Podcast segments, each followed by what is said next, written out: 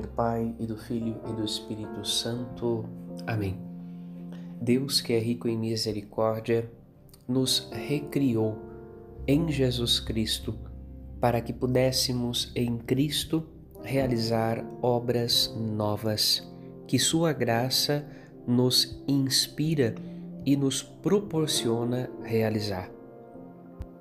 Esta mensagem da pregação de São Paulo, na primeira leitura da missa desta segunda-feira, nos convida a uma profunda reflexão a respeito da graça que nós recebemos de Cristo Jesus. A vida que nós recebemos como dom de Cristo para nós, a vida divina, a vida de Deus, a vida na graça.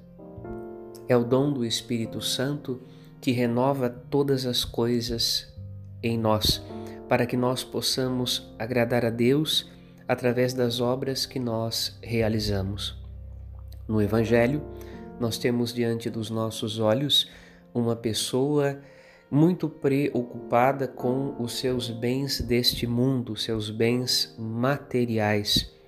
E Jesus dirige a ela uma palavra importante mais importante que os bens deste mundo, que os bens materiais, que são transitórios e que passam, é a vida, a vida que nós recebemos de Cristo e que Deus nos pedirá conta do modo como nós a vivemos.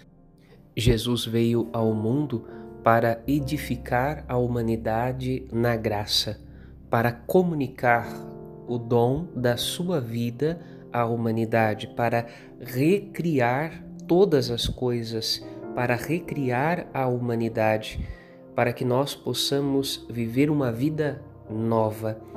É inadmissível, impensável comparar os bens deste mundo, bens transitórios, vaidades, bens materiais, o dinheiro, o poder, o status, o lugar, aquilo que nós podemos conquistar pelo trabalho de nossas mãos, comparar com o que recebemos de Cristo Jesus.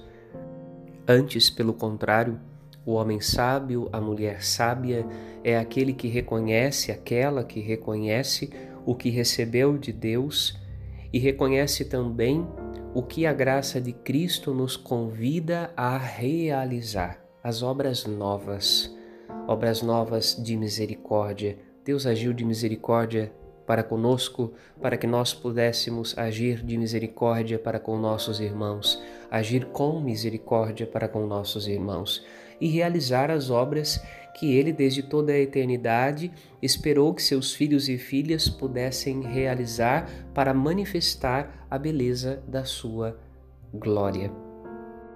Amém.